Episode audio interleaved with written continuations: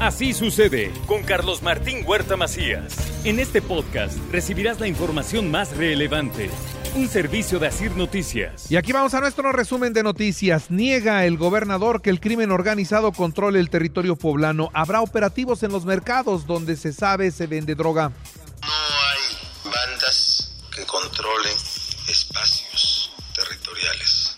No las hay porque el control de los espacios territoriales por el crimen organizado requiere necesariamente la colusión de la autoridad, que permite este tipo de vínculos.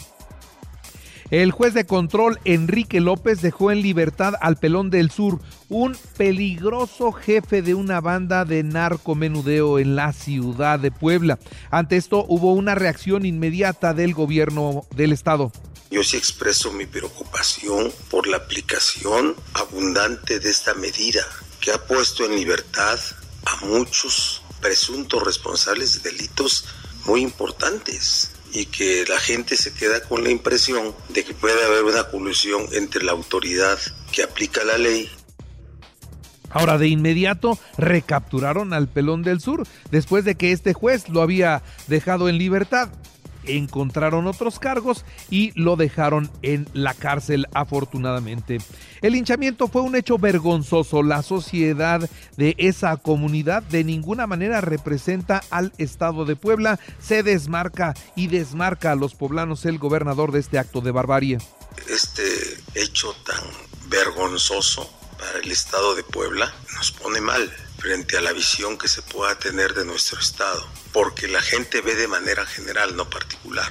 La comunidad de qué? Tolco no es el Estado de Puebla, ni es el propio municipio de Huauchinango y proponen hasta 10 años de cárcel para funcionarios omisos en un linchamiento. Sí, que los ayuntamientos, que los presidentes municipales no se hagan de la vista gorda, tienen que responder y si no lo hacen, que se atengan a las consecuencias. Estoy pidiendo también que se incluya en la tipología del delito el que se sancione a los servidores públicos que sean omisos en su actuar. Es decir, este protocolo, y si son omisos en su actuar, también sean sujetos de una sanción penal, no solo administrativa, por no haber hecho el cumplimiento. Porque al final de cuentas, lo que está en juego en ese tipo de cuestiones es la vida de las personas. Por cierto, detuvieron a dos narcomenudistas y les decomisaron droga por un valor de 300 mil pesos. Más de 2 millones de personas han visitado la Noche de Museos. Sí, ha tenido mucho éxito. La Noche de Museos arrancó en la primera administración de Eduardo Rivera y afortunadamente ha tenido continuidad. La han mantenido quienes han llegado a esta responsabilidad y hoy suma ya 2 millones de personas. Así lo dio a conocer el director de Turismo, Carlos Huerta Ramírez. Una hora de apertura extendida en donde de 5 a 10 de la noche aproximadamente varían, algunos museos tienen otros horarios. Habrá eh, puertas abiertas para que la gente venga, visita y, y, conozca nuevos espacios culturales de Puebla. Tendremos la participación del Museo Universitario Casa de los Muñecos. Agradecer nuevamente igual el apoyo a la, a la UAP que siempre se ha sumado y que siempre ha estado muy en comunicación con nosotros. Más de dos millones de personas entonces en el centro, en los museos de Puebla. El ayuntamiento retiró 31 semáforos o está en ese proceso de retirar 31 semáforos en Avenida Circunvalación allá en San Manuel, donde los habían puesto como serie de Navidad. ¿eh? Una acción que, la verdad hay que decirlo, no tenía sentido. Ustedes pueden ver un semáforo y cruzando la calle otro semáforo. Desde luego que esos fueron los reclamos que el presidente municipal Eduardo Rivera recibió recién entrando a la administración.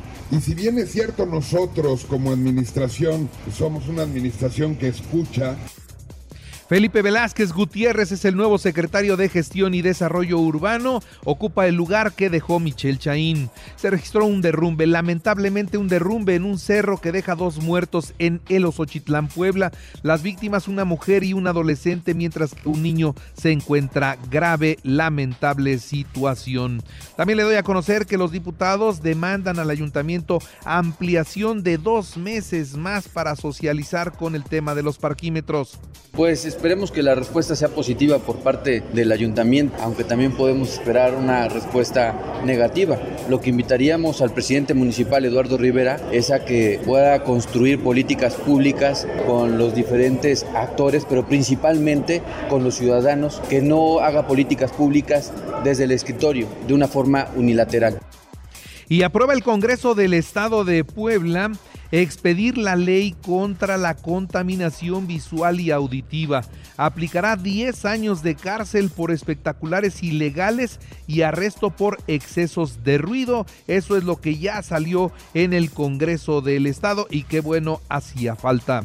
Durante la misa de Corpus Christi, la arquidiócesis hace un llamado a fortalecer la fe en Dios. Estamos celebrando esta solemnidad del cuerpo y la sangre del Señor. Hay cosas que no podemos entender porque la razón no alcanza y tiene una especial relevancia porque estamos ante un misterio divino. Estamos en el mundo, pero decía Jesús, ya no somos del mundo, Rechaza Canirac, atención, Canirac rechaza que la temporada de chiles en nogada esté en riesgo por la granizada y los daños que se vivieron allá en la zona de Calpan. No hay problema, habrá chiles en nogada, pero claro que sí. Solo hubo afectaciones en 6 hectáreas. Ellos tienen más de 300 hectáreas de cultivo, no solo de chile poblano, de también otras, otras especies de, de productos. Pero hay que recordar que no solo es el único municipio que vende esos insumos. También tenemos a Nicolás de los Ranchos, San Martín Texmelucan, Huejoxingo, y bueno, y mucho más. Del 17 al 19 de junio, el Infonavit realizará ferias de crédito en donde en el municipio de Tehuacán y consolidará el gobierno de Puebla la digitalización y simplificación de trámites sin simulaciones. Esto es lo que también se dijo ayer.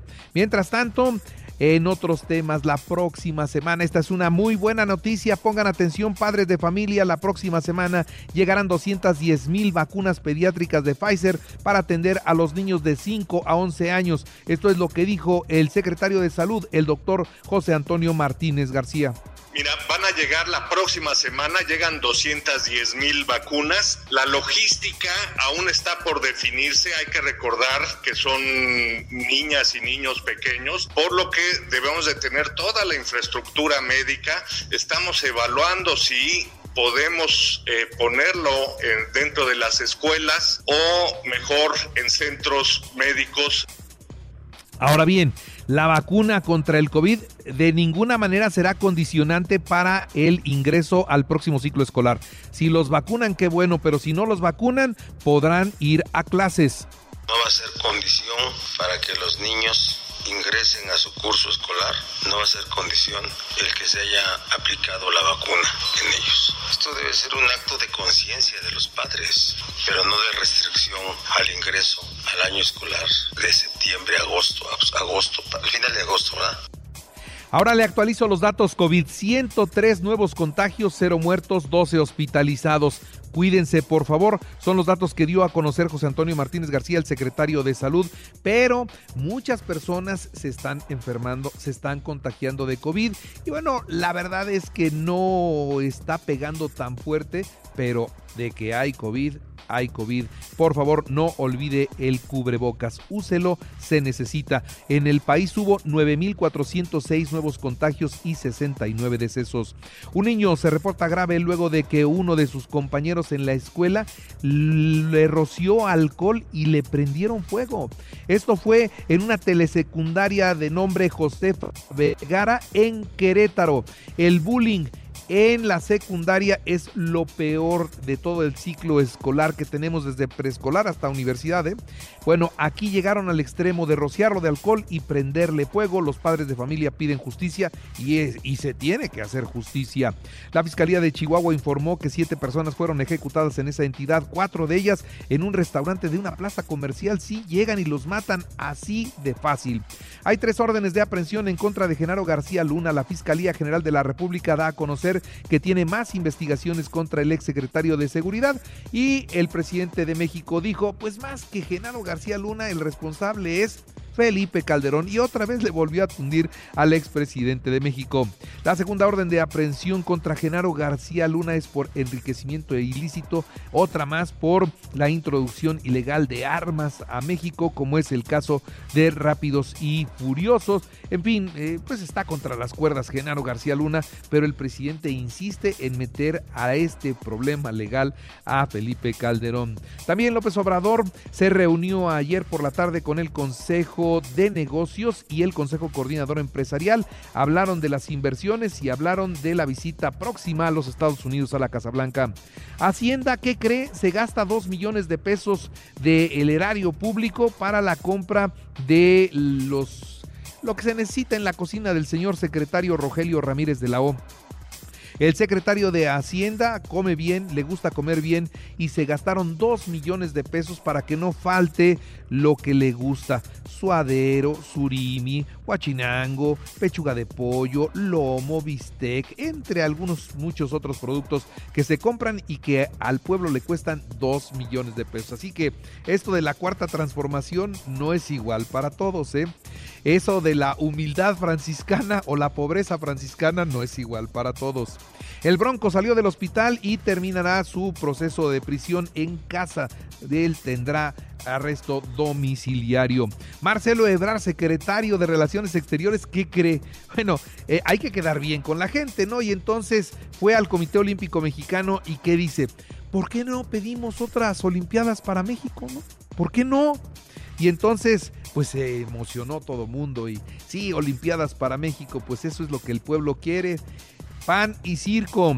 El gigante cosmético Revlon se declara en bancarrota. La noticia de una mujer en Ixtapaluca ha dado la vuelta al mundo. Está embarazada y tiene o va a dar a luz 13 bebés.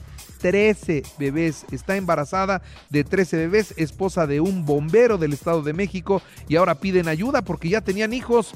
Con estos, si nacen y viven todos, tendrían 19 hijos, ¿eh? 19 hijos. La Organización Mundial de la Salud informó que 8.700 personas murieron por COVID la semana pasada con aumentos del 21% en América y el, el 17% en el Pacífico Occidental. Y bueno, decirle a usted que hubo un trágico accidente en Nueva York una persona cerró la puerta del metro y le atoró su pantalón y se arrancó el metro, lo arrastró y naturalmente perdió la vida. En los deportes, la FIFA confirmó las sedes para el Mundial 2026. México tendrá 10 juegos en el Estadio Azteca, en el Estadio de las Chivas y en el Estadio de los Rayados de Monterrey. Mañana Puebla Morelia, partido de preparación. Los Sultanes de Monterrey 5-4 a los Pericos de Puebla para rescatar el tercero de la serie. Los Yankees 2-1 a las Rayas de Tampa. Atléticos de Oakland 4-3 a Medias Rojas. Los Guerreros de Golden State se proclamaron campeones de la NBA al vencer 103 a 90 a los Celtics de Boston en el sexto de la serie final. Y en el automovilismo hay gran premio en Canadá. El domingo a la una de la tarde, Checo Pérez va por otro podio. Así sucede con Carlos Martín Huerta Macías. La información más relevante ahora en podcast. Sigue disfrutando de iHeartRadio.